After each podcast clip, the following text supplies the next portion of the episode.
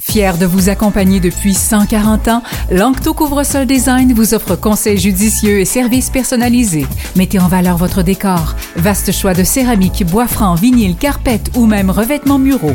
Lancto Couvre-sol Design à Longueuil et Saint-Isidore. Un seul nom, deux emplacements pour vous servir. LanctoCSD.com. Allez mieux du bonheur et de la santé, euh, ben, c'est Villeray qui chantait euh, dans cette chanson de Noël-là, nous en souhaitait.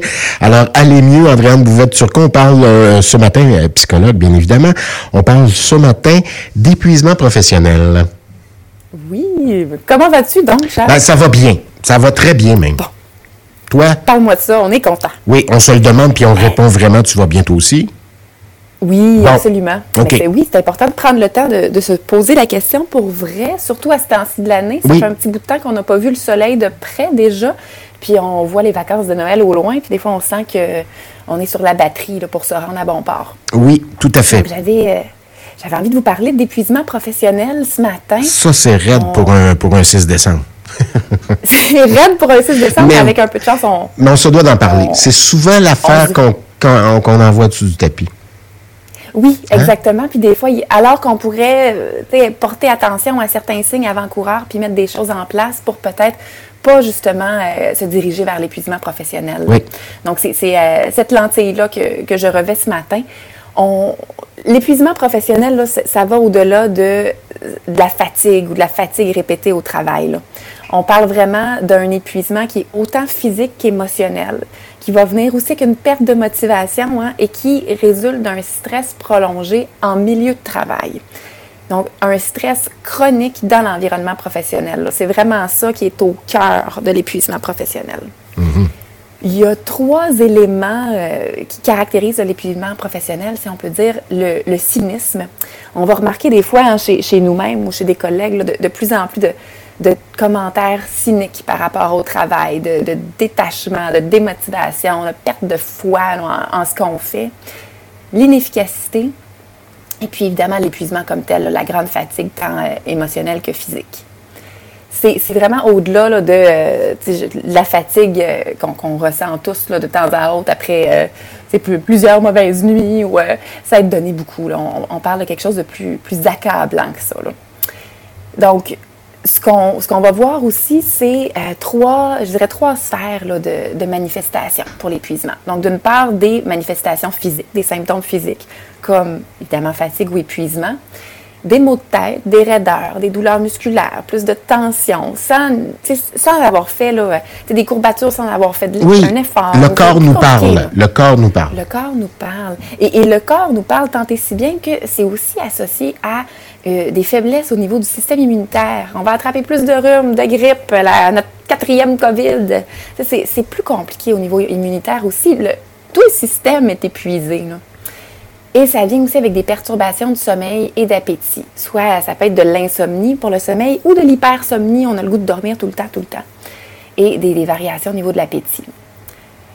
D'un point de vue émotionnel, maintenant, on parle vraiment d'une perte de motivation, perte d'un sentiment de capacité, de, envers nos capacités, de, diminution d'estime de soi dont on parlait il y a quelques semaines déjà, sentiment de détachement, de solitude. On va s'isoler plus, hein. on va voir euh, des fois là, des collègues qui avaient toujours la porte du bureau ouverte. Oups, là, elle est pas mal tout le temps fermée, ils viennent plus dîner, euh, on s'isole. Euh, l'attitude cynique dont je parlais ou négative, on ne croit plus en grand-chose, puis ça, on l'exprime vraiment très critique et un sentiment d'impuissance et de défaitisme. Vraiment, ce que je fais n'aura pas d'impact, j'y arriverai pas, j'ai pas ce qu'il faut. Donc, c'est toute la, sphère émotionnelle mhm. aussi qui est affectée par l'épuisement professionnel.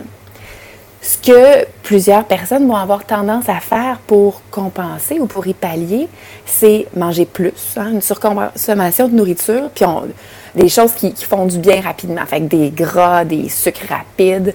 Certains vont se tourner vers la consommation, d'augmenter le tabac, la drogue, boire plus d'alcool. Euh, on, on, tombe dans des mécanismes qui ne sont pas toujours sains pour, pour, essayer de se sentir mieux puis de compenser. Projeter sa frustration sur autrui, ça peut, euh, on, peut être à vivre plus de conflits avec les autres, avoir plus de tensions.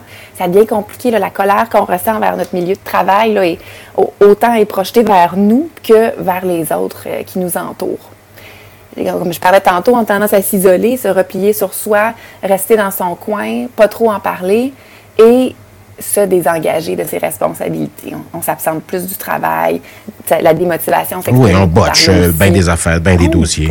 Ouais. Ben oui, exactement. Et c'est important de le dire et de le répéter, c'est pas une question de volonté, c'est pas une question d'effort, c'est c'est vraiment c'est une, maladie. C'est un état euh, qui est au-delà du contrôle quand on atteint un état d'épuisement professionnel. Oui, puis euh, pendant que tu parles, il y a bien des gens qui nous écoutent présentement, qui vivent peut-être ça ou qui l'ont vécu, qui comprennent très, très bien ce que tu décris. Ben oui, puis moi j'ai souvent des gens qui viennent consulter dans mon bureau et qui vont dire Oui, mais j'ai peur qu'on pense que je me cherchais des vacances. Et Colin, c'est tellement pas ça. C'est c'est vraiment au-delà de la volonté et de la capacité des gens quand on se rend là. Oui. Euh, il y, a, évidemment certains facteurs de risque hein, qui peuvent nous amener au, à l'épuisement professionnel. J'en parle pour qu'on puisse les voir venir, les identifier d'avance, ça permet comme ça de, mettre des choses en place. Souvent, là, moi, j'ai pas vécu d'épuisement professionnel, mais je, côtoie des gens qui l'ont eu et qui voient maintenant venir, qui ont des drapeaux rouges quand euh, ils voient tout, tout ce que tu viens de décrire là, comme ils l'ont vécu il y a plusieurs années. Euh, le drapeau rouge, je vois venir quelque chose que j'aime pas, alors je ralentis un petit peu. Ben oui, on apprend de ça, aller voir venir justement ces signaux d'alarme-là. Quand on est, par exemple, très perfectionniste, qu'on a tendance à avoir des attentes élevées envers nous-mêmes, mhm. euh, ça ne veut pas dire qu'on va faire un épuisement professionnel un jour, mais c'est un facteur de risque parce que ceux qui en donnent toujours plus, puis c'est jamais assez, bien, c'est sûr que des fois, ça, ça, nous met, euh, ça nous porte à en faire peut-être trop. Ouais, on n'oublie rien. 16 jours semaine, on revient à la maison, puis on continue, puis on lâche pas. Mais c'est ça. tu, tu vois, tu me devances, j'allais dire, donner trop d'importance au travail quand il y a juste ça qui compte, que c'est la mmh. priorité absolue, euh, que c'est notre unique préoccupation, qu'on a juste ça en tête. Euh, avoir une faible estime de soi, une certaine rigidité cognitive aussi. Il faut que tout soit fait d'une certaine façon. Puis si j'ai pas atteint tel, tel, tel objectif, il n'y a plus rien qui fonctionne. Le tout mot dit que ben, parle de toi autrement. parle de toi autrement d'abord, mais il y a ça, là, il y a cette rigidité-là, puis il y a cette euh, réaction euh, trop vive quand arrive des choses qu'on n'est pas en mesure de maîtriser. Absolument. Mm. Puis quand on vit des difficultés dans d'autres sphères de sa vie, si ça va mal à la maison, on vit quelque chose de difficile, évidemment que ça va éclabousser ailleurs, c'est normal. Donc ça, ça nous met à risque dans d'autres sphères. Puis avoir de la difficulté à dire non, à mettre des mm. limites, à mm. déléguer, à, aller chercher de l'aide au travail, entre autres. Qu'est-ce qu'on peut faire donc pour, d'une part, prévenir puis gérer, si on veut, l'épuisement professionnel? Super important d'adapter son emploi du temps professionnel et son horaire. On, essaie, quand on sent, là, on, on, commence à avoir des petits drapeaux, on essaie de réduire ses heures de travail, de s'accorder des pauses. C'est tout le temps la première affaire qui saute. Hein. On trouve qu'on est moins productif, on veut rattraper, fait que là, oups, on prend pas de pause, on dîne en travaillant. Alors que c'est le contraire. quand on commence à, sentir qu'on est moins productif, que c'est plus dur, c'est qu'on est fatigué. Il ne faut pas couper dans ses pauses, il faut s'assurer de les prendre. Mm-hmm on, essaie de revoir ses stratégies, par exemple, de gestion du temps puis de priorisation. Peut-être quelque chose qui fonctionne moins bien, qui, vaut la peine d'être revu puis d'être peaufiné. On peut demander euh, exemple puis conseil à nos collègues, à notre entourage, eux autres, qui font ça comment? Aller voir son patron, hey, j'en ai trop.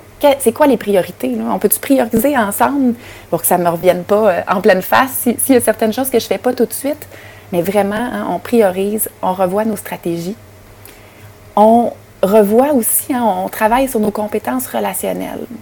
Qu'est-ce que ça veut dire? Ben, on, se concentre à, comme je disais tantôt, mettre des limites, s'affirmer, parce qu'il n'y a personne d'autre qui connaît aussi bien nos besoins que nous-mêmes. Donc, c'est important de les affirmer, de les faire valoir, puis de, travailler nos aptitudes de résolution de conflits.